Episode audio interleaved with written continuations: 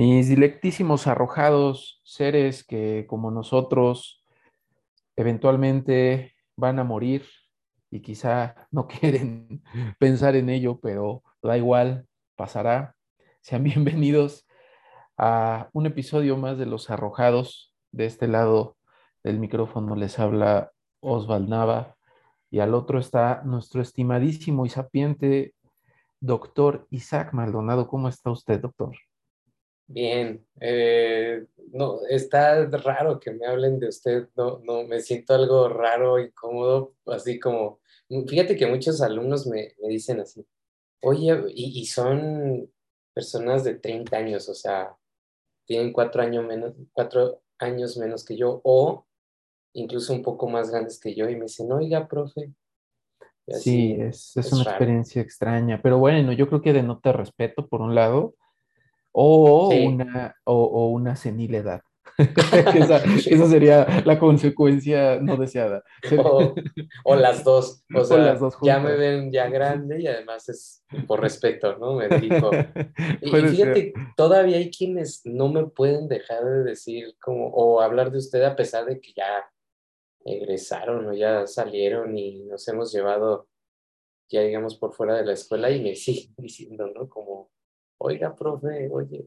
Y yo así de, no, no me digas así. Pero bueno, eh, estamos en el mes de eh, que, que, en México conmemoramos el Día de los Muertos, justamente iniciando el año, que también es cuando coincide la migración de las mariposas monarcas. Se van, se nos van a, a, no, perdón, regresan de Canadá porque ya va a empezar a nevar por allá y después regresan el siguiente año que eso me parece súper, un, un, ritual eh, pues de estos insectos muy, muy interesante.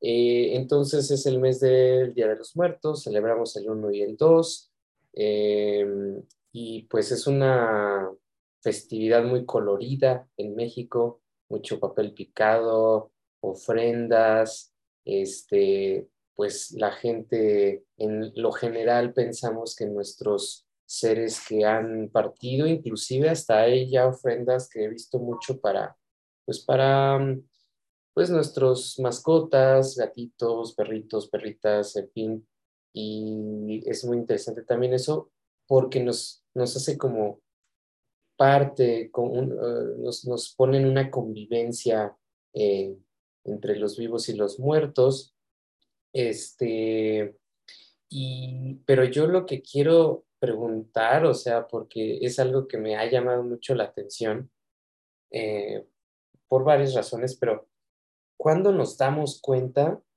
de que pues esto va a valer más, ¿no? O sea, lo que quiero decir es eh, ese memento mori del que hablaban los clásicos, o sea, ¿en qué momento decimos, güey, sí es cierto, o sea, esto va a ocurrir, me voy a morir o alguien se va a morir, o sea, eh, tenemos experiencias a la mano como seres humanos, o sea, pues se caen las hojas, eh, nos regalan al pollito de colores y al otro día está tieso, este, eh, un perro inclusive, o sea, puede ser una experiencia cercana que podemos tener a la muerte, como se murió el perro del vecino y es como, qué significa ese verbo, ¿no? O sea, sé que es caminar, sé que es comer, pero que es morirse, que además es un verbo reflexivo, morirse. Em, entonces, ¿tú cuando te diste cuenta, mi queridos Basa, eh, en qué momento dijiste, no, pues ya, sí creo que hay, hay un momento en el que esto acaba, ¿no? Sí, pues pues fíjate, curioso, sí tengo, sí tengo una memoria de ello, ¿eh? Sí, porque, porque fue, como supongo que en todos los casos, eh, pues bastante eh, estremecedor tener esa idea cruzando, porque es real, si no es la idea que, que tengas más a la mano siempre, porque curiosamente la perspectiva egoica de nuestra conciencia, el, el ser nosotros ese receptor necesario, obligado y exclusivo del mundo, hace que siempre seamos el protagonista de él. Luego entonces, ¿cómo va a desaparecer el protagonista, no? ¿Cómo va a haber series si no hay camarógrafo ni cámara encendida? Es un poco como esta lógica. Y entonces creo que no lo piensas por eso, porque te piensas totalmente egocéntrico. Pienso que la conciencia más inocente es egocéntrica, por esto que digo. Pero sí, hay un punto de descentre, hay un punto en donde podríamos decir, hay un giro copernicano que ocurre en la, conciencia que precisamente requiere ese descentramiento. Tú decías, eh, si hay algunas experiencias ubicables, ¿no? Que nos detonen esta conciencia de muerte. Pienso que eh, pues la, la, más a la mano es la muerte de algún otro, ¿no? Nuestros muertos nos llevan a ese lugar de conciencia, porque, porque perece, ¿no? Finalmente, como también mencionabas, hay una experiencia de finitud, de, de deterioro, ¿no? De, de, agonía en todo, ¿no? La comida se echa a perder, como decías tú, las plantas, ¿no? Van, van muriendo en sus hojas y así sucesivamente. Pero yo pienso que la muerte de un otro próximo es, creo, lo que puede ser muchísimo más revelador en este punto. Y aún así no lo sé porque también construimos una serie de metafísicas en el sentido más ficcional del término, en donde también nos protegemos, ¿no? Crecemos protegidos del contacto de la muerte. ¿Cómo? Pensando que existe otra vida, ¿no? Esta imaginería cristiana de, del más allá con la que crecemos la mayoría de los occidentales católicos, que somos la mayoría, ¿no? Somos el, mayor eh, grupo religioso poblacional, y yo lo digo eh, como perteneciente a esa cultura, católico no soy, pero, pero pertenezco a esa, esa forma cultural, y pues creces con ello. Pero pienso que la rebelión de la realidad ante esas metafísicas de protección acontece cuando verdaderamente experimentas el absurdo de la ausencia. Es decir, no el absurdo, la totalidad de la ausencia, porque cuando se te va alguien y no lo sientes, es tal la ausencia que no puedes creer que está en otro lugar, porque lo sentirías. Ese terror de no sentirlo tan real, creo que te descentra de inmediato, ¿no? Y puede ser una mascota también, ¿no? Puede ser incluso la pérdida de alguien adorado, aunque no lo hayas conocido en persona. Un artista. Pero pienso que pasa más con nuestros próximos, un abuelo, un hermano, un amiguito, ¿no? Y yo creo que en la infancia los niños lo, experimentan. Yo no lo experimenté así. Entraba por este tema, por lo que tú comentabas. No sé si es una reflexión de esas experiencias, pero para mí mi primer punto fue muy, muy conceptual, fue muy reflexivo. Eh, y ocurrió precisamente en un momento de ocio donde estaba instalando, intentando instalar un, un jueguito, un jueguito que me había pasado un primo. Eh, y era, era de la Pantera Rosa el jueguito. Se llamaba La Pantera Rosa en la misión pelirrosa. Así, así se llamaba el jueguito. Entonces, pues nada, yo quería jugar el juego y estaba ahí con la, con, con la intentona y nomás no me quedaba, ¿no? Entonces, pues yo ya por ahí en algún punto reinicié la compu, pues para, sabes, la clásica, ¿no? Está valiendo madre y, y reinicias. Esa es tu forma de, de arreglar las cosas, ¿no? Estaba entonces yo en el reset y me quedé viéndome por un rato porque la compu tardó mucho en prender. Bueno, pues hace cuántos años fue eso, ¿no? Pues tardaba mucho en prender la compu y me estaba viendo en el reflejo negro de la pantalla, ¿sabes? Y en ese momento de ocio tuve este pensamiento en donde yo empezaba a alejarme de la Tierra y comenzaba a ver desde fuera la Tierra y caí en cuenta que esa Tierra se seguía moviendo sin mí. Esa sensación de que la Tierra sin mí seguía moviéndose y viéndose perfectamente igual, me hizo pensar que entonces cuando muera, todo va a seguir igual. Es decir, sentí la nulidad de mi peso en la existencia. Y fue en ese momento cuando por primera vez tuve un temor real y auténtico de morir y que no hubiera nada. O sea, ese contacto con la posibilidad de mi extinción total. Wow, ¿y esto de qué edad estamos hablando? Este, Mm, no sé, unos ocho años yo creo habré tenido. Porque, o sea, te lo pregunto porque la construcción justamente, como decías también, de mm, un poco la explicación incluso de qué pasa, ok, las cosas cambian, o sea, eh, la carne se echa a perder, la tiro, pero debe de estar en algún lugar. O eh, yo, yo, siempre he preguntado de manera irónica, tanto cómica, ¿no? Es como en época de que no es de lluvias, ¿en dónde está el agua que en la época de lluvias cae? O sea, por ejemplo, ahorita estamos en una época a fin de año donde las lluvias son muy escasas. Toda esa agua que cae de pronto en junio, julio, así súper, ya sabes, a chubascos, como le llaman, ¿dónde está? O sea, ¿dónde está el agua ahorita? ¿no? Pero bueno, eh, el punto es, claro, ¿dónde esa hoja cae? Ya no está y, luego, o sea, desaparece. Entonces, nos generamos explicaciones a dónde se fue y como decías, pues esto es un terror porque uno puede decir, pues es que no lo siento, entonces no sé dónde está, o sea, dejó de existir literalmente, ¿no? Y te preguntaba ahorita la edad porque pues esta construcción eh, de qué es lo que pasa, pues regularmente ocurre más adelante en algunas personas cuando tienen las famosas crisis existenciales, cuando incluso se muere un familiar o, se, presencia en la muerte de alguien cercano, pero en tu caso fue, o sea, estando eh, viéndote en, o sea, no, te, no tuviste una experiencia, pues, de muerte en ese momento, estabas instalando un programa y de pronto empezaste a pensar en esto, ¿no? Además, ocho años, o sea, es una edad como muy, muy, muy corta, estás apenas descubriendo quiénes son los Reyes Magos, estás pues en la primaria, estás pensando en otras cosas, ¿no? O sea... Sí. Sí, sí, estás en otro pedo.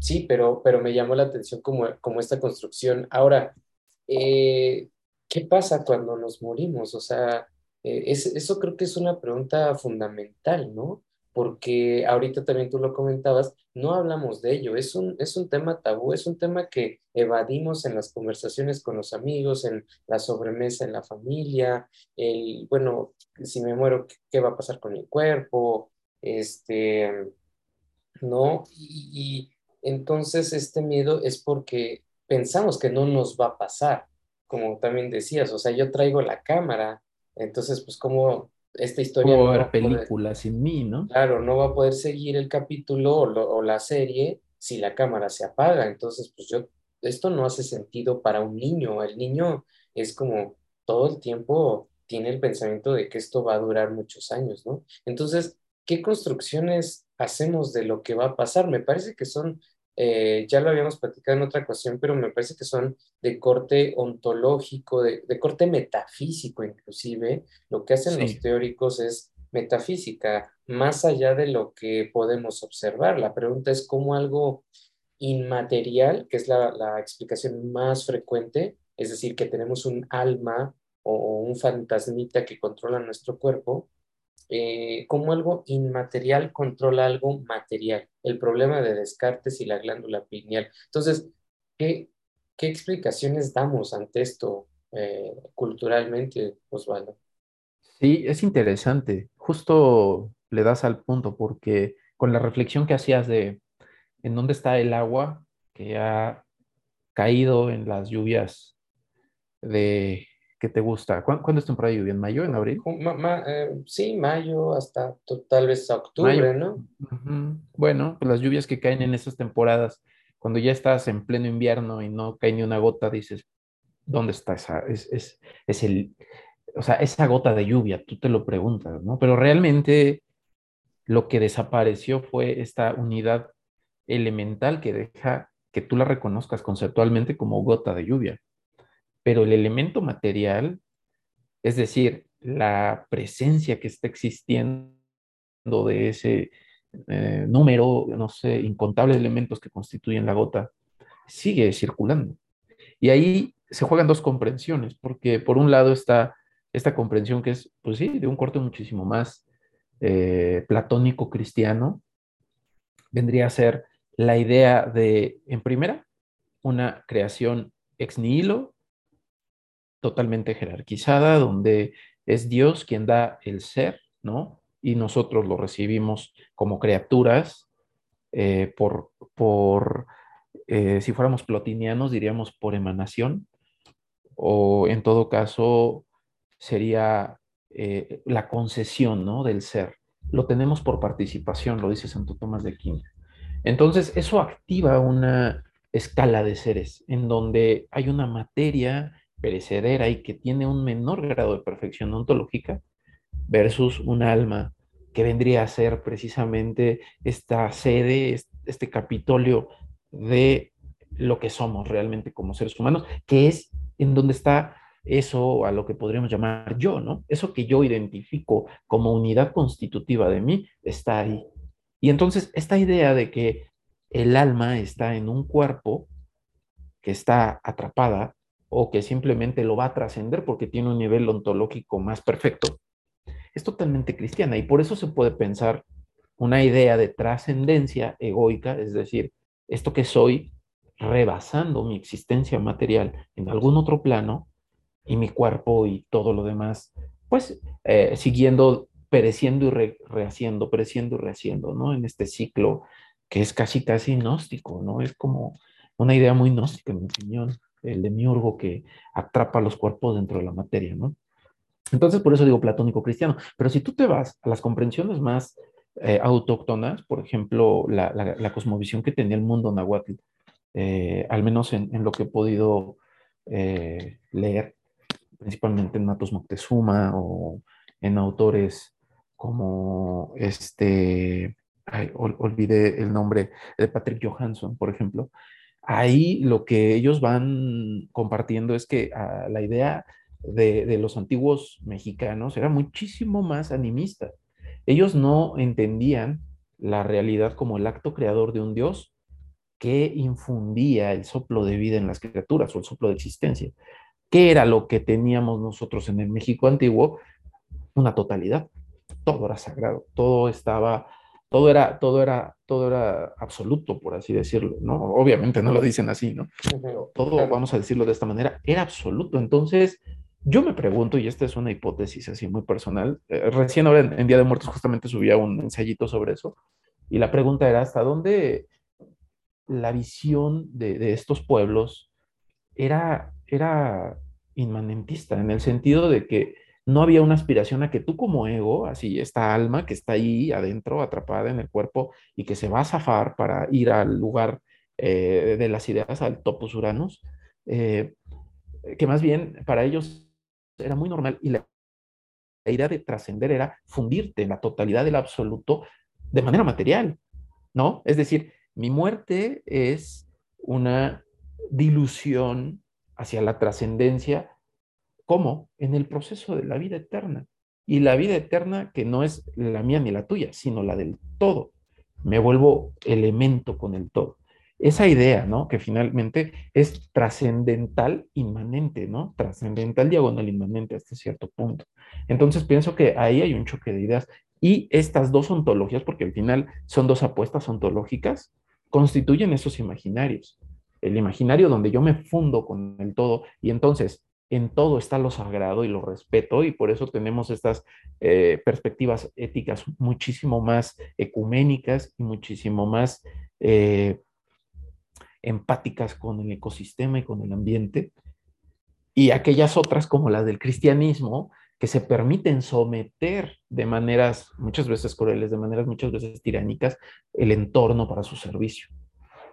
Sí, lo que estás diciendo, por ejemplo, era lo que en algún momento platicamos de eh, la posición que tenemos como seres humanos para dominar la naturaleza. Entonces, la naturaleza está ahí para servirme, es una posición eh, eh, que ve la vida jerarquizada, ¿no? Y por el otro lado, pues que somos parte del todo. Es decir, la cosmovisión nos orienta para comportarnos y para explicar ciertos fenómenos que ocurren en nosotros mismos o en la naturaleza. Inclusive los científicos también hacen esto. Por ejemplo, tienen estas como frases muy, pues, entre poéticas y científicas que la verdad a mí me gustan mucho, que es como, este, por ejemplo, ¿no? Dos personas que se encuentran, que se enamoran, dicen, Nuestros átomos fueron generados hace eh, cerca de 13 mil millones de años y ahorita se encontraron, ¿no? O sea, eh, también es una posición ontológica que reconoce que somos compuestos por átomos, pero también tiene una orientación, es decir, es una cosmovisión porque como esos átomos se juntaron para formar mi cuerpo, tu cuerpo, o sea, en algún momento estábamos juntos antes del Big Bang nos separamos y ahora volvemos a estar juntos, ¿no?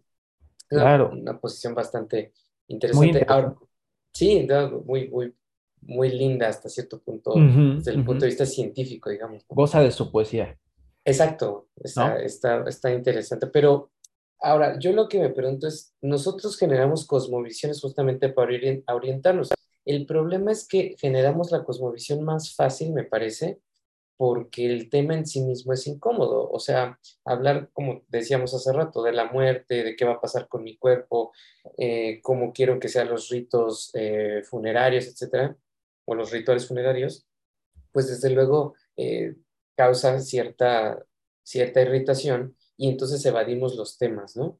y eso pues nos hace como nada más extraer de manera muy inmediata lo que tenemos a la mano, que es las creencias judeocristianas, eh, culturales que están muy, muy arraigadas en nuestra sociedad. Y es como, ah, bueno, pues tenemos un alma, nos vamos a ir a otro lugar, algunos le llaman paraíso, algunos le llaman infierno, algunos le llaman otro plano, como quieras, pero eh, la figura es la misma, o sea, e, es, nos vamos a desprender y vamos a estar rondando, inclusive a propósito de este mes en el que insisto, hace rato comentaba que ponemos nuestras ofrendas, pues ahí, pues ahí está prácticamente la cosmovisión y la ontología, ¿no? O sea, pensamos que nuestro ser tiene una sustancia que en algún momento se va a desprender de mi cuerpo, este fantasmita entre comillas, que va a andar o se va a ir a otro lugar.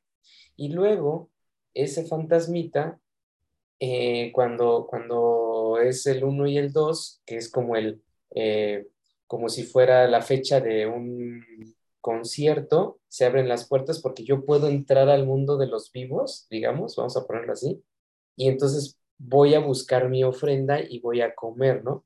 Pero bueno, aquí me surgen este, cosas, preguntas muy curiosas justamente de la ontología y la cosmovisión, que es como a ver, yo, por ejemplo, si me llevo a morir, o sea, no puedo ir a la ofrenda de alguien más, o, cómo sé llegar a la casa donde pusieron mi ofrenda, o, o sea, cosas yo sé que son tontas, pero, pero, pero pues jugándole un poco a la, a la cosmovisión que mantenemos, inclusive la gente hace esto, ¿no?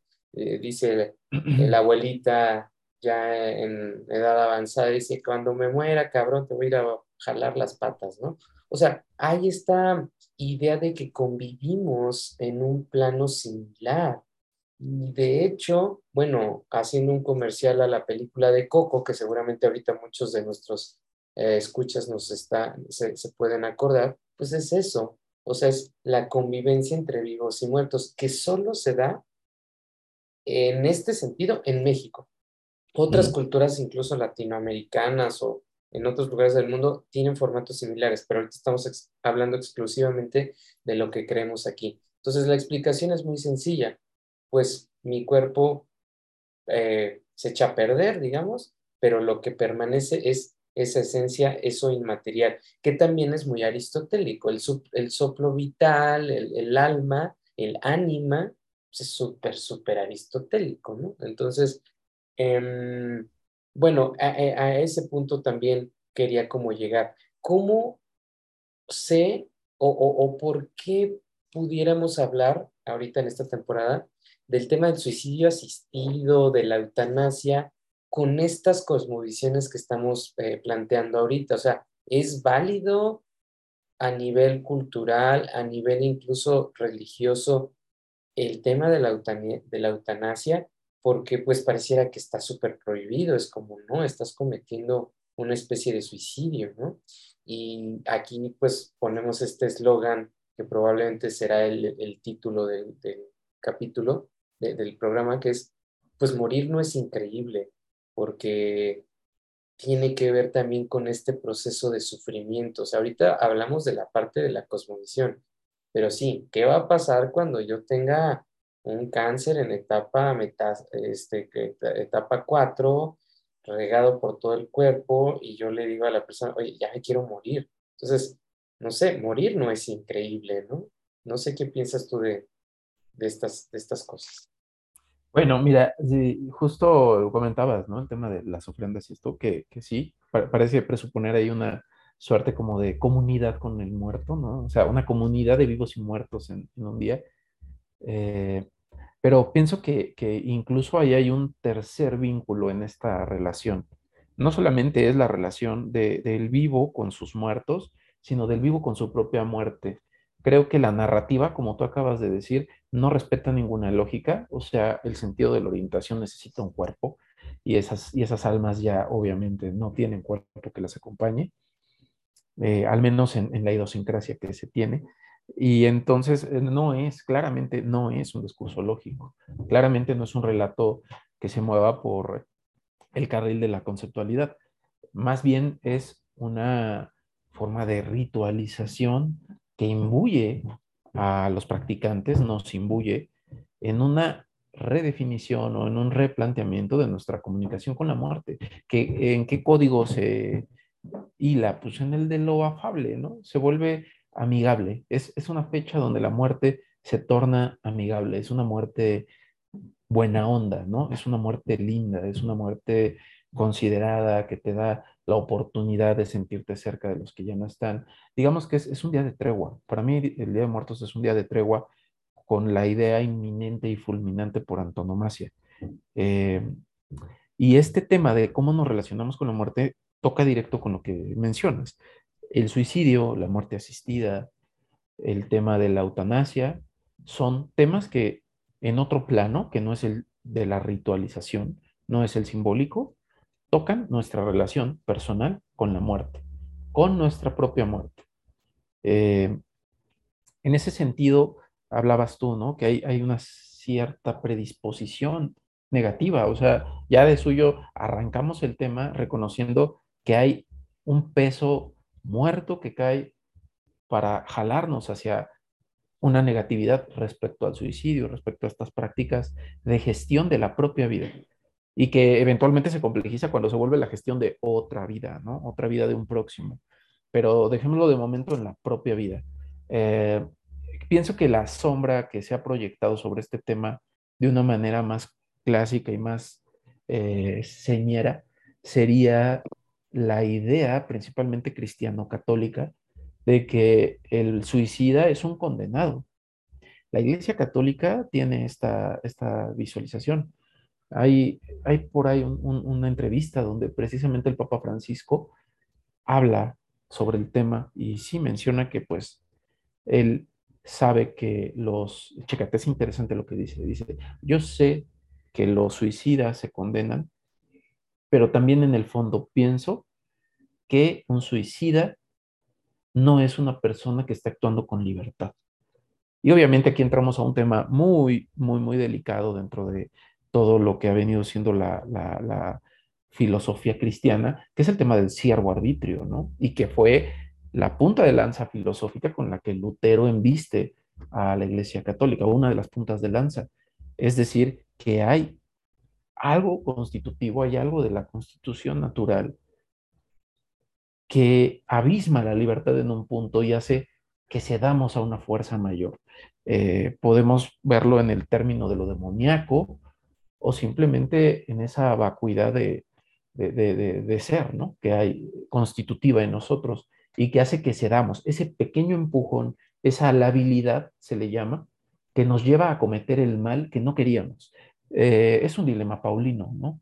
Eh, no recuerdo en qué epístola, pero, pero San Pablo lo expresa de una manera brillante, ¿no? Esta idea del siervo arbitrio, ¿no? ¿Cómo hago el mal que no quiero? Porque pasa, ¿no? El mea culpa en, en, la misa lo, lo, refleja perfectamente, es mi culpa y me acuso y me siento mal de haberlo cometido. ¿Quién se siente mal de lo que quiere hacer plenamente? Entonces, hay un misterio tras de esto, hay una experiencia y el Papa apela a ella, porque al final el Papa ha tenido que ser el Papa que sin tener que contravenir de manera directa la tradición eclesiástica, porque recuerda que en la Iglesia Católica hay una, hay una tradición que, que, no se rompe y que hoy día le está costando muy, muy cara, pero muy cara el no poder reformularla o replantearla. Creo que el Papa ahí como que intenta hacer una, una salvación, ¿no? Una pequeña cláusula de salvamento para los suicidas y me parece muy justo que la, me parece muy justo que la haga. Pero bueno, la Iglesia Católica ha proyectado eso, pero vienen las ironías. La Biblia, hasta donde yo sé que no la he leído toda, pero también me, me he mantenido muy cerca de autores cristianos y judíos, eh, o sea, yo no he leído nadie, nadie que haya citado algún pasaje en donde se diga, malditos los suicidas, porque se irán a la, chingada, ¿no? Porque tampoco es como que la figura del infierno sea una figura bíblica. Entonces, pues no sé, es raro eso, o sea, me llama mucho la atención que la Biblia no tenga estos episodios y más bien tenga suicidas. En la Biblia hay suicidas. Así nada más les dejo la, nota para cuando tengan un chance, chequen jueces 950-55, ahí se habla de un rey, el rey Abimele. Y Abimele es un rey que tras tomar una ciudad, no se, no, no, no, no se percata que en una de las torres donde se atrincheran eh, algunos de los sobrevivientes, como la gente de mejor posición social, le avientan una piedra de molino en la cabeza y pues lo dejan todo bien mal herido y en el piso el güey dice, chécate, es un caso de muerte asistida, no lo había pensado, pero este es un caso de muerte asistida. El güey está eh, agonizando en el piso y le dice a uno de sus soldados, mátame, mátame, porque yo no quiero que, que en un futuro se trascienda la historia y se diga que el rey Abimele murió a causa o a manos de una mujer. ¿No? Es un caso de muerte asistida en la Biblia, ¿no? Por poner un ejemplo. Sansón también es otro caso. Sansón también eh, se suicida. Entonces, hay suicidas en la Biblia. Curiosamente, y si nos vamos hacia eh, toda la historia de los santos, eh, creo que se llama geografía, ahí hay, o sea, eh, eh, ¿cuántos inmolados, cuántos mártires inmolados no han terminado dando la vida? Quiero decir, es rara la posición del suicidio, incluso dentro de la tradición que ha causado o ha sembrado el prejuicio más fuerte, que vendría a ser la Iglesia Católica. Oye, y a ver, eh, qué interesante porque ahora me haces pensar, digo, lo acabo de conectar justo con las, la reflexión que haces. A ver, Sócrates se, pues es un suicida porque pues bebe la cicuta y de ahí sale una frase muy interesante que es prefiero sufrir una injusticia antes que cometerla, que se parece mucho al prefiero poner una, la otra mejilla antes que dar un golpe y lo acabas de decir con estas citas de los, de los personajes en la Biblia. A ver, Jesús es un suicida, o sea, eh, eh, eh, o sea, no, no está aceptando un destino de una muerte natural, está aceptando que lo maten. Eh, otra vez, quiero hacer esta lectura, probablemente pueda estar equivocado, si alguien religioso me está escuchando, seguramente me va a argumentar pues con, con fuerza, lo cual está bien, pero, pero a ver, es un suicidio asistido, es decir, me tengo que morir y tengo que ofrecer mi cuerpo, es una ofrenda, es su sacrificio, que ahí no sé dónde quedaría la línea entre el, sacrificio y el suicidio asistido. Digo, la única diferencia es el significado que le puedas dar, ¿no? Que mi muerte significó esto o fue para esto, y en el otro caso es, bueno, mi muerte es para ya no estar sufriendo, ¿no? Pero, y, también lo decías en, la, en, esta, en este relato de, a ver, mátame, porque no quiero que eh, digan que morí por, por manos de una mujer, pues también el tema de la muerte por la dignidad, ¿no? Que también se ve en, en, el tema del holocausto de los judíos. Hay muchas historias que decían, yo, mm, aunque me maten así, pero quiero morir con dignidad sin eh, eh, traicionar mis principios judíos, por ejemplo, ¿no? Y curiosamente, en en algún momento en la legislación colombiana, me parece, para el tema de la eutanasia y todo esto del suicidio asistido, se le llamó homicidio por piedad. O sea, es un mm. homicidio porque estás, pues sí, asesinando a alguien, pero es por piedad, es como, es que ya no aguanto, o sea, ya no aguanto un dolor, un sufrimiento, que ahí quisiera yo tomar dos, dos cosas, definirlas brevemente, no tan técnicamente para que se pueda entender, pero la eh, eutanasia, digamos, es el, la categoría en donde entran muchísimas formas de morir bien, que es el significado que tiene eutanasia. Y la muerte asistida es uno de ellos. O sea, podemos morir bien pues, en nuestra casa por causas naturales, entonces morimos bien ahí, o por un suicidio asistido o por un suicidio médicamente asistido inclusive también, etcétera, ¿no? Entonces es como una forma de, de, morir tranquilamente sin sufrimiento. Esto lo define muchos autores, la OMS, hay una autora mexicana, Asunción Álvarez del Río, que habla mucho del tema de la eutanasia y, o del suicidio asistido, perdón, pero aquí sí es importante hacer como esta, esta, eh, como esta aclaración que me lleva a la pregunta, ¿no?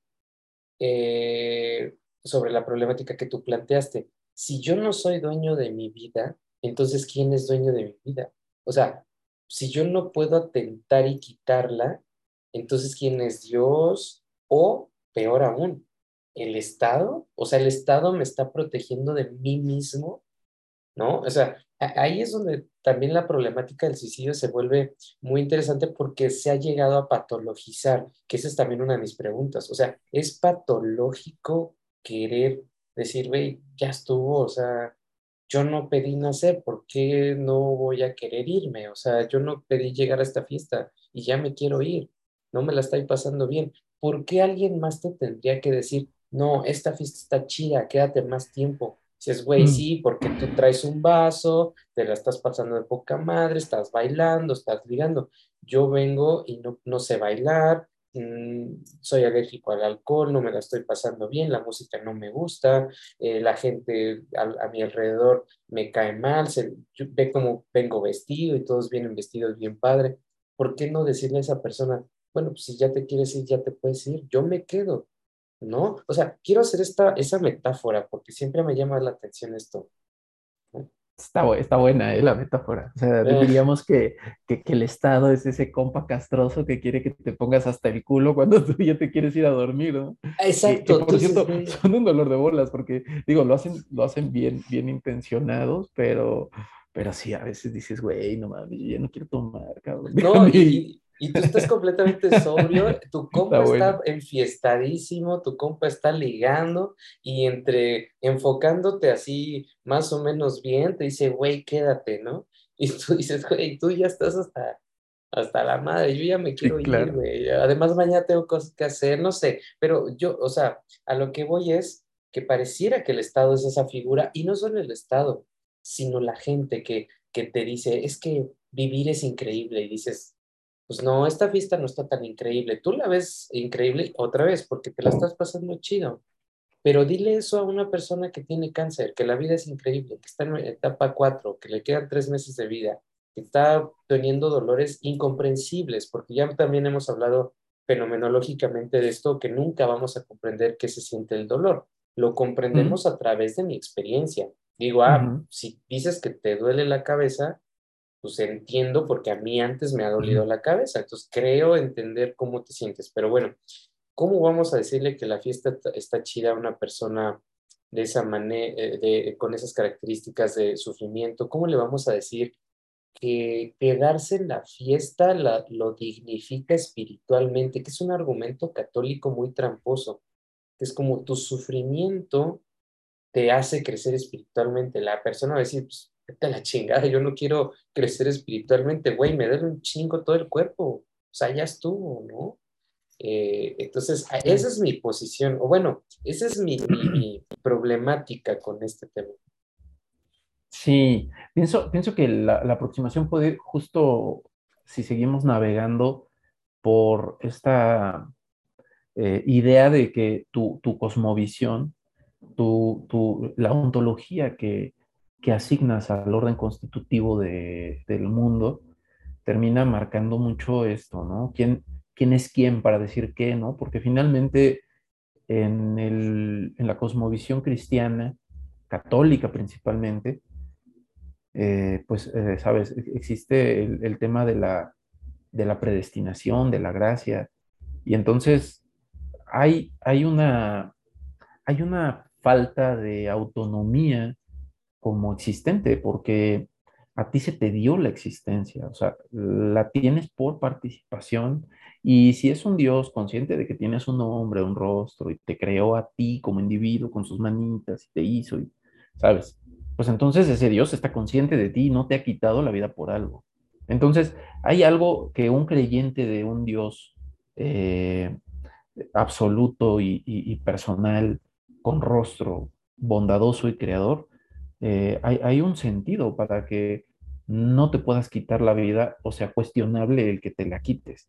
Va mucho de ahí, me parece. Digo, lo estoy diciendo ramplonamente, seguro al otro lado habrán personas que tengan un buen manejo de la mística cristiana y pues digan que me la estoy jalando, pero es que es por breve, ¿no? O sea, realmente eh, hay, hay algo ahí de esta idea, de esta cosmovisión que hace que ya estas muertes sean una rebelión, ¿no? sean una desobediencia. Creo que va más por ese sentido y entonces es muy difícil que puedas enmarcar. Por eso la sublimación del sufrimiento en la idea de la pena.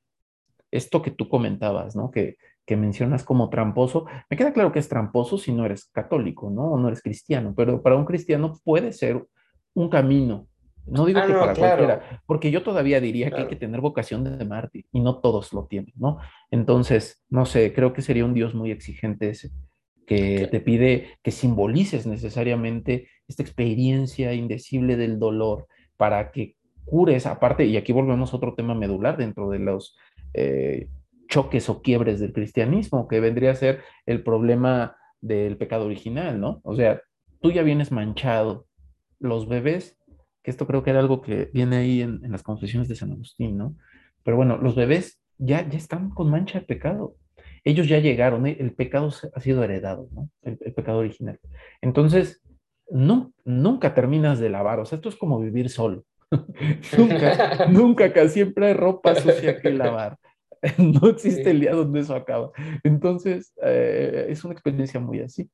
¿Qué pasa si te mueves a otro tipo de, de concepciones? Por ejemplo, ahorita estaba pensando en, en, el, en lo que pasa, ¿sabes? En Ovalis. Eh, Novalis pertenece a la, corriente romántica alemana que se da eh, llena en, ¿qué fue? Finales del siglo XVIII, ¿no?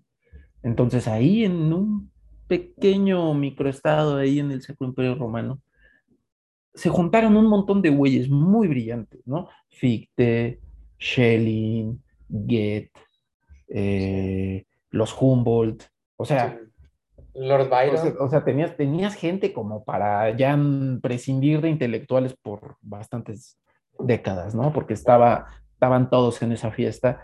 Y nada, Fichte como patriarca habilita precisamente este concepto del ich, ¿no? Que es el yo, y que termina reconciliándolo ya no solo con esta idea griega del notis auton, sino más bien con la idea de el libre albedrío y la determinación. ¿no? Eh, básicamente, la existencia acontece en el yo que la contempla, que la, que, la concientiza o que la conoce o que la comprende un poco. ¿no? Entonces, Novalis, que es un poeta, no fue un filósofo, pero fue un poeta, pero bueno, estaban todos imbuidos, ¿no? Uno de los movimientos o, rasgos de esta, de esta filosofía es que pues también se busca ah, acceder al saber incluso científico como una expresión artística, ¿no? Entonces Novalis también estaba en este grupo de experimentación y se enamora de una chavita, este cuate era un rockstar, porque aparte de que tenía toda la pinta así de poeta maldito, cabello largo, flaco, bueno, al menos así lo describen, eh, eh, y, pues con, al, parecer, un tipo atractivo, eh, se enamoró platónicamente de una morrita de 12 años. Y ah. cuando la niña muere, este cuate cae haciendo una tristeza y se mata, se mata a los 28, estuvo a nada de ser del club de los 27.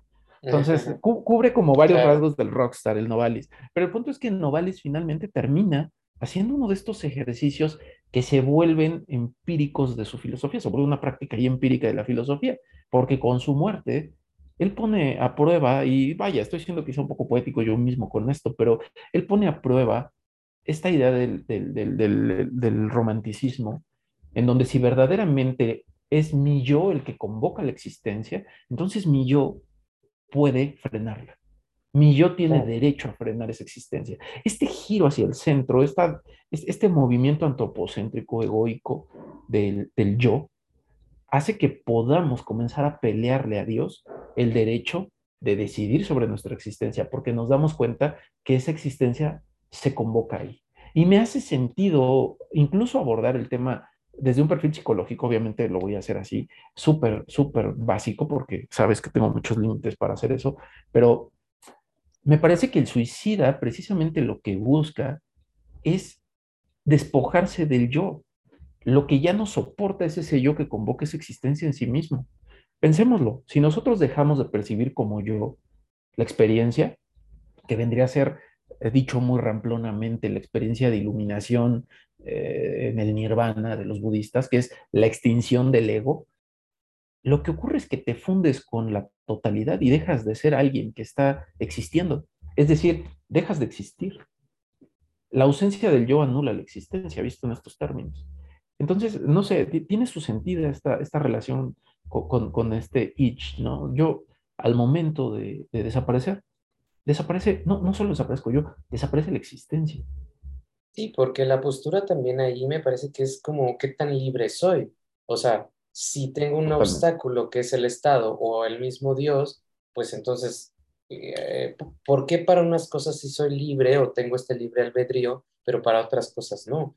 Y eh, con lo que tú dices es como quitarle un poco la tutoría de mi vida al Estado, o sea, decir, esto es mío, o sea, estos papeles son míos.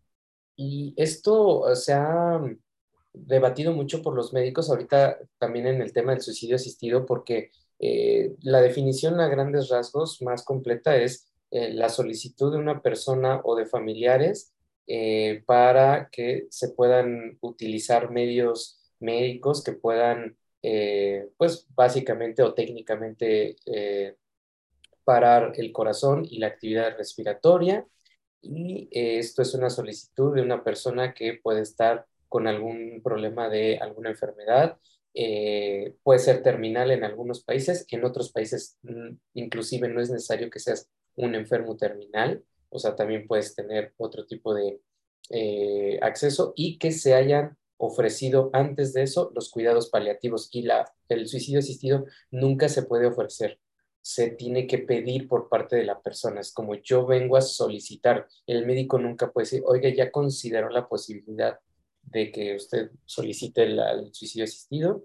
Entonces, esto se ha debatido mucho porque los médicos dicen es que va en contra de nuestra propia naturaleza como profesionales, porque nosotros estamos como, vamos así, a decirlo así, eh, conformados por la sociedad para justo lo contrario, para curar, para beneficiar al paciente, para mejorarlo, para cuidarlo, para aliviarle un dolor, etcétera, y la muerte estaría haciendo lo contrario. Entonces yo ahí tengo dos reflexiones. La primera es, pues valdría la pena mucho cambiar el sentido de lo que es entonces o los alcances que tiene un médico, porque probablemente la muerte sí sea parte de la solución y el bienestar de una persona. Es decir, se tiene que incluir. O, por el otro lado, si los médicos no lo quieren hacer, pues hay que habilitar eh, lo que yo le llamo algunos, este, ¿cómo decirlo? Como algunos verdugos piadosos que digan, ok, el médico no quiere administrar el cloruro de potasio, pues yo lo hago sin problemas, o sea, bastaba más, ¿no? Porque también es otra reflexión que he llegado a hacer ante esta problemática. Hay muchas personas, Osvaldo, que no quieren morir y mueren, es decir, en un accidente o las matan, pero por el otro lado también tenemos personas que quieren morir y no pueden porque es ilegal el, suicidio asistido. Entonces dices que, nos está faltando conectar estas dos cosas, o sea, ¿por qué no buscar una solución más, más intermedia? Entonces me parece que hay que redefinir los alcances que pueda tener la medicina o habilitar verdugos piadosos que puedan cumplir con eso, ¿no? Y finalmente, también este tema que me ha causado mucho, mucha... Eh, pues mucha intriga es por qué tengo que estar bien, entre comillas, para solicitar el suicidio asistido, porque una de las pruebas que se aplican son de depresión. Entonces dicen, no, pues el paciente no debe estar deprimido. Y dices, güey, ¿cómo no va a estar deprimido si le acaban de decir hace seis meses que le quedan seis meses de vida? O sea, ¿qué quieres que esté como delfín, así súper feliz? O sea, obviamente va a estar devastado. Es parte del proceso de la experiencia humana de la solicitud del término de vida, no un obstáculo o no un contaminante. Es parte. Hay que incluirlo en ese, en ese tema, ¿no? Entonces, este, pues sí, o sea, vuelvo al mismo punto y también me, me hiciste recordar el tema del Werther, ¿no? de Goethe, que pues es un chico que cuando no es correspondido, pues se suicida. Y esto se observa incluso en otras especies, que también lo, dijimos en el programa pasado, pero se observa en otras especies. Los pingüinos, los, sí, los pingüinos se avientan al acantilado, ¿no? Eh, hay, hay animales que incluso se dejan morir de hambre cuando la pareja, sea hombre o mujer, no les corresponde, ¿no? O la persona favorita, que muchos autores así le llaman. Entonces, historias de suicidio existen y pues habrá que pues resaltarlas también y no sé, reflejar la reflexión para nuestros escuchas, decir, ¿es bueno o es malo pensar en esto? ¿no? O sea, el suicida está enfermo todo el tiempo, es malo siempre, siempre en todos los casos, o depende del contexto y en qué contextos entonces sí está bien y en qué contextos está mal. Y como lo decíamos desde el primer, primer programa, este, esta temporada a mí me gustó llevarla porque son temas que nos competen a la sociedad. Tenemos que hablar de esto. O sea, la próxima charla que tengan con amigos, con familiares, hablen de esto, aunque se sientan incómodos. Va a pasar. Memento mori. Y si lo acaban de descubrir, pues ni modo, sorpresa, se van a morir en algún momento. Pero háblenlo, ¿no? Sí, en especial cuando después tienes que tratar, o bueno, más bien, no tienes que tratar, tienes que eh, soportar, porque esa es la palabra, eh, la conciencia de, por ejemplo, un amigo suicida, ¿no? Me refiero a que a, veces eh, justo eso, ¿no? Te preguntas por qué razón se quitó la vida y no dijo que eso estaba pasando por su mente, ¿no? ¿Por qué no lo expresó si, si, acaso lo hubiera mencionado? Obviamente, obviamente eso, eso es un tema de, de, habilitación de espacios para, para hablarlo. Es muy parecido a, algunos otros problemas que llegan a ocurrir, ¿no? Idealizaciones o, o materializaciones de pensamientos peligrosos. Eh, por ejemplo, una persona que no está pudiendo llevar bien eh, sus, sus impulsos sexuales, ¿no? O una persona que no está pudiendo llevar algunas atracciones fatales, ¿no? Por la sangre, por, por el dolor ajeno, y que como tenemos totalmente bloqueados esos canales de diálogo, no te puedes sentar y decir a alguien, oye, te quiero invitar a un café, ¿sabes qué? Sentí muchas ganas de matar a mi primo, porque le tenemos miedo a la condena y eh, ya lo decía Terencio, ¿no? Nada del hombre me sorprende. Nada tendría que sorprendernos. Lo mismo, ¿cuántas relaciones no se habrían salvado si las parejas hubieran tenido el tiempo y la templanza y también hubieran tenido el contexto, el espacio legitimado para poder decir, oye, amor, sabes que te adoro y todo, pero estoy en un tedio sexual y me estoy sintiendo muy insatisfecho, me estoy sintiendo mal, estoy teniendo estos pensamientos. ¿Cómo hacemos para que esto no quiebre la relación? Si la gente hubiera podido acceder a este tipo de diálogo, les llaman las pláticas incómodas, si las pláticas incómodas no tuvieran que ser tan incómodas, quizás estaríamos en otros espacios, quizás sí habrían salvado algunas vidas, ¿no? Entonces yo, yo estoy de acuerdo con, la, con, lo que dices, hay que hablarlo, es un tema que, que, hay que sacar a colación. Ahora, respecto a lo que comentas de, de por qué no elegir, o más bien, por qué no permitir a los depresivos suicidarse, o por qué no permitir a las personas que están experimentando el tedio de la vida por desamor, yo ahí respecto a la pérdida de sentido, porque creo que hay una dimensión hermenéutica en todo esto. La existencia puede perder sentido en algún punto dado. Eh, pienso que el llamado de los filósofos a no suicidarse por pérdida de sentido, en especial de los filósofos de corte más existencialista, creo que tiene, tiene mucho sentido. Hay, hay una, pues ya sabemos, ¿no? Hay, hay un punto ahí crucial al, al arranque de, del mito de Sísifo, de Camus, creo que debe ser la cita más eh, enunciada en tema de, de, suicidios, que dice, solo hay un problema filosófico realmente serio, el suicidio. Juzgar si la vida vale la pena de ser vivida es responder a la pregunta fundamental de la vida. Y lo hacen porque son existencialistas en una medida y que habíamos platicado en el primer programa, que el existencialista no está concluyendo un sentido propio, una esencia ordenadora y original de la experiencia y de la realidad. sino que es un constructo, un constructo con el que nos vamos vinculando y al que vamos dotando de significado en la medida en la que entramos en lisa con las experiencias de la vida, ¿no? Eso es lo que comento. Entonces, desde esta perspectiva, pienso que vale la pena apelar al no suicidio si estamos hablando de estos problemas de interpretación de sentido, porque la reinterpretación es algo que también se puede hacer. La deconstrucción de un sinsentido puede ser, puede ser restablecido. ¿no? Hay una canción de Joaquín Sabina que creo que habla de esto y dice, eh, eh, dice no, no sé si es de Sabina o es de Serrat, ya no recuerdo, pero, pero justamente hacen un listado de, más de 100 palabras, más de 100 motivos para no cortarse de un tajo las venas, ¿no? Y van enlistando una serie de pasiones bajas pero bellas, ¿no? Tenemos poetas, cruces de cables, este, arquitos de vela, tiene como varias, varias figuras así que lo que buscan es apelar a la resignificación del sentido de la experiencia de la vida, que es por lo que Camio dice, no hay que suicidarse, dicho grosso modo, entre todos los temas que toca el mito de Sísifo, porque para él al final, cuando se suicida un suicida, valga la redundancia, lo que hace es materializar la resignación frente al sinsentido. Y el sinsentido es a lo que hay que resistir, no resignarse. Hay otra figura muy parecida que me gusta y que refleja la gran contradicción que encierra muchas veces la experiencia de pérdida de sentido que tiene, eh, que, tiene Cioran, lo pone Cioran aquí. Dice, esto es, está en eh, los silogismos de la amargura, que los pueden comprar ahí en Tusquest, eh, es, la, es, la, editorial. dice, solo se suicidan los optimistas, los optimistas que ya no logran serlo. Los demás, no teniendo ninguna razón para vivir, ¿por qué la tendrían para morir?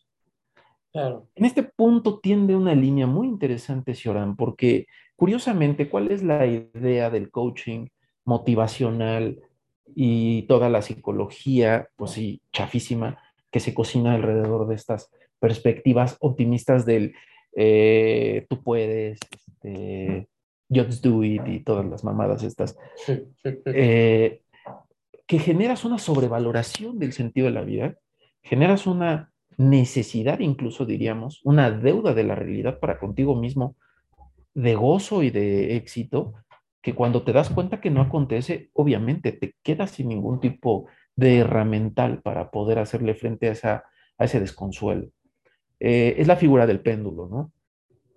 la cantidad de alegría que permites experimentar, la cantidad de euforia y la cantidad de esperanza con la que dotas un episodio, está seguida y precedida de un contragolpe de tristeza que va a ocurrir cuando lo pierdas, porque volvemos al punto. Nadie logra estar en un punto de éxtasis de manera permanente. No, el péndulo sigue moviéndose. El péndulo se mueve. Eh, y esta figura me gusta mucho porque la cantidad de alegría que te permitas vivir, la cantidad de sobreestimulación que permitas que acontezca en tu conciencia frente a un suceso, se va a ver eh, reflejada en el desconsuelo de haber perdido tanto. Y fíjate, Schopenhauer también, también tiene, tiene una frase que creo que le hace juego a esto. Dice, el suicidio, lejos de negar la voluntad, Recordemos que él, que él, en una de sus premisas y uno de sus conceptos filosóficos es la, la él está analizando la, la, voluntad, ¿no? Como una energía total de la experiencia. La afirma enérgicamente, pues la negación no consiste en aborrecer el dolor, sino los goces de la vida. El suicida ama la vida. Lo único que pasa, y aquí viene creo la parte que engancha muy bien con, con el mismo ángulo que traicionan, lo único que pasa es que no acepta las condiciones que se le ofrece. O sea, este mix de experiencia, volvemos a esta figura del péndulo, en donde la pérdida o la devaluación o la putrefacción o simplemente la extinción de lo que agrada es inherente a la experiencia humana. Entonces, es como si de repente esta fabulación de expectativas te trasladara a un espacio tan ajeno de la realidad que cuando te das cuenta que estás en esta realidad y no en la que pensabas, pierdes el sentido, pierdes la brújula, porque ya no habitas ese plan. Sí, sí, fíjate, ahorita me hiciste pensar algunas cosas, digo, que, que, no van a dar para el programa porque ya estamos casi al cierre, pero me acordé de una clase que llegamos a tener justamente, justamente del tema de muerte asistida en el doctorado y la maestra preguntaba, ¿qué le dirías a una persona que expresa su sentimiento, o sea, el deseo de muerte, como, sabes que me quiero matar, ya no aguanto, piensa que es tu amigo, tu amiga, quien sea, o sea, ¿qué le dirías, no? Un paciente, no sé. Entonces mis compañeros y compañeras participaron, eh, la mayoría coincidía como en, no, mira, es que hay que pensarlo, como, espérate tantito, a ver, mañana volvemos a hablar, igual y ya cambiaste de opinión. En un sentido me parece muy noble, de muy buenas intenciones, como tú dices, de quizás darle un nuevo respiro a esto, ¿no? Porque el péndulo se sigue moviendo, es como, a ver, ahorita se movió muy hacia el lado de la tristeza, pero al rato se va a mover hacia otro lado. Y cuando me toca a mí responder, yo digo algo que, pues, pues sí choqué un poco a, mis compañeros y a, a, mis, a la maestra, porque yo lo que respondí fue, yo le diría dos cosas. La primera es, ¿qué necesitas para que eso ocurra? O sea, ya tienes como todo, porque yo siempre he pensado que muchos de los suicidas lo intentan y cuando no les sale, eh, intentan algo más violento y se vuelve muy escandaloso. Es como, híjole, tuviste que llegar a esto para asegurarte de que ahora sí pasara, ¿no? Bueno, pues lo primero es qué necesitas. O sea, y la segunda es, ¿qué quieres que pase en tu funeral? O sea, ¿qué te gustaría? que a, quién le, ¿A quién te gustaría que le avisáramos o que se le avisara? ¿A quién te gustaría que se le dijera? ¿Quieres dejar alguna nota? Entonces, obviamente esto choqueó porque todo el mundo decía, no, pero es que, ¿por qué no le dices que esté tranquilo, tranquila, que siga viviendo? Yo decía, porque al final, y volviendo a este punto que hemos estado hablando ya durante el programa, pues quizás la persona tiene una cosmovisión de la vida, de la muerte, de su muerte, eh, ha tomado una decisión libre, ha llegado a una conclusión que tal vez yo no entiendo. Yo, y también volviendo a la metáfora de la fiesta, pues yo, veo que la fiesta está chida, o sea, están poniendo música chida, o sea, pero tal vez esa persona no la está viendo igual.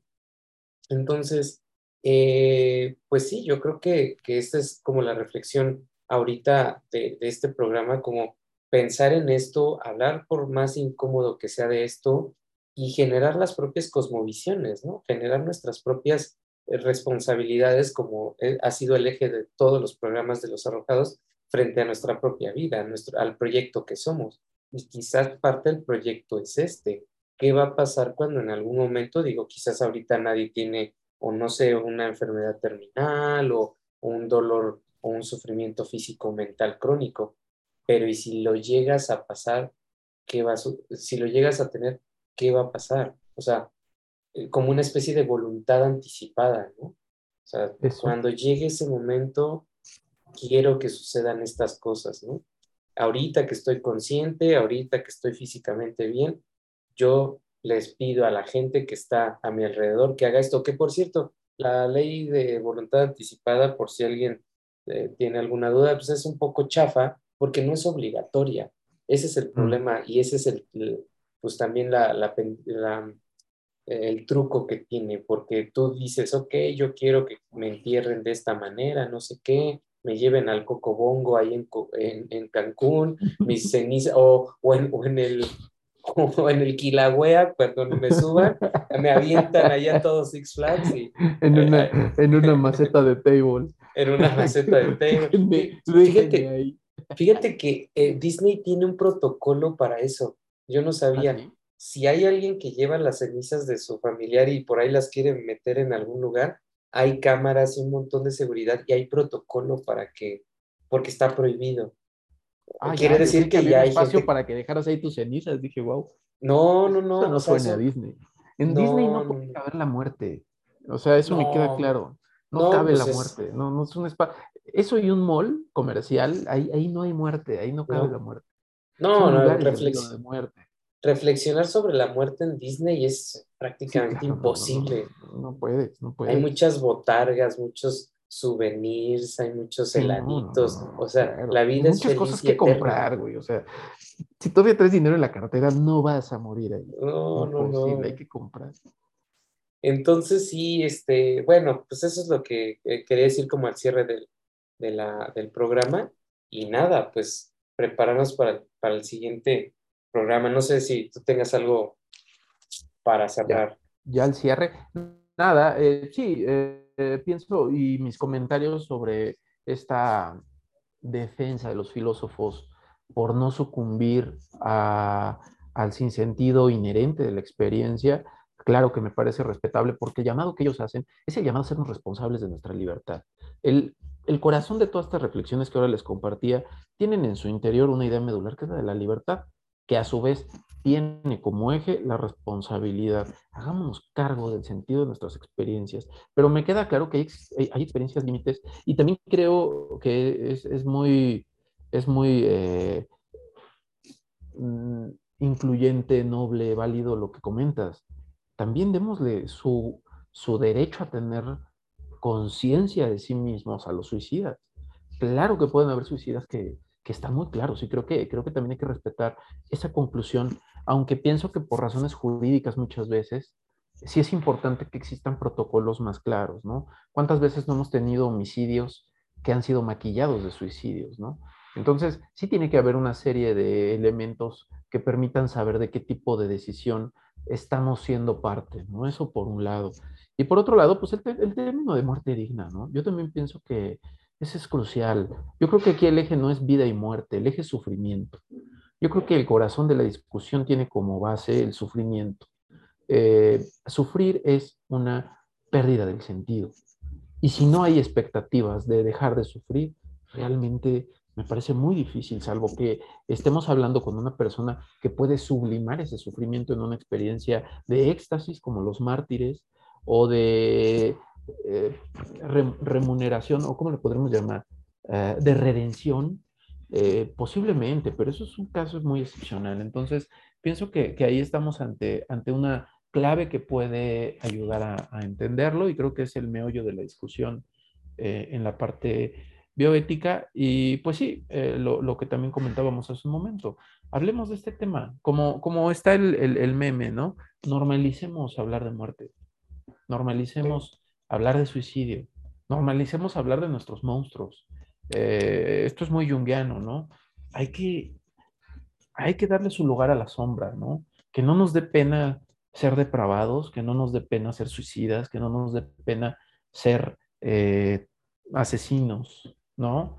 Eh, quitémonos ese pudor para que podamos hablarlo a tiempo, ¿no? Antes de que, antes de que esas cosas terminen echando raíz poder decirle al otro, oye, sabes, tengo estos pensamientos. A veces lo que hace falta es acompañamiento. Cierro con una anécdota, no me acordaba. una vez escuché un suicida que decía, eh, eh, decía, cuando yo me iba a matar, me iba a arrojar al mar. Se iba a arrojar al mar este vato. era un señor, ¿eh? O es un señor. Eh, dice, yo, pues ya, explica como su, su estado y dice, yo estaba por arrojarme, pero sentí la necesidad de despedirme de mi hermano. Así es que le llamé estando ya listo para lanzarme. Y le dije, hermana, tal, tal, tal, me voy a arrojar. Eh, y se despide. Dice, y entonces mi hermana dijo las palabras mágicas, que son, le dijo, espérame, ahora llego. Dice, eso me hizo agarrarme de un pequeño motivo para no aventarme, quiero esperarlo. Entonces, no sé, pienso que, la esperanza es crucial, es crucial y se cocina en todos los espacios, ¿no? Entonces hay que, hay que tener habilitados los carriles para que ocurra. Sí, eh, esto, ¿no? Eh, decía Nietzsche, este, el que tiene un, un, un porqué casi puede soportar cualquier cómo, ¿no? Entonces, Exacto. es justo eso. Y, vamos a la base de, de, de, de toda esta eh, revolución hermenéutica. Nietzsche decía, hay hechos, no interpretaciones, y es justo eso. Claro. Si tienes un porqué, tienes un sentido da igual si no hay hecho, caro. Sí, por igual. exacto. Tienes una interpretación, eso es lo que salva. Las vidas no las salvan los hechos, las salvan las interpretaciones. Totalmente. Dichosos los que han sido salvados por un hecho, pero me parece que lo que tenemos son interpretaciones, no hechos. Totalmente. De eso vivimos. Pues bueno, nos vamos despidiendo, mi querido Osva, y eh, decirle a las, a las, personas, bueno, mandarles saludos, no, no podemos nombrarlas a todas, ¿verdad? Pero mandarles saludos a todos los que nos han estado eh, mandando algunos mensajes, que hemos podido charlar con algunos escuchas que nos han dado comentarios y pues prepararlos para la siguiente este, capítulo y, este, y para que bajen también el, el juego de la pantera rosa, visión pelirrosa. Visión pelirrosa, los va a llevar a reflexiones mortuorias muy interesantes. para que, exacto, es lo que iba a decir, para que no lo puedan instalar y entonces se pongan a pensar de su memento mori, ¿no? Pero bueno. muerte. bueno, pues nos estamos viendo, mi querido Osva. Saludos a ti y a todos los escuchas.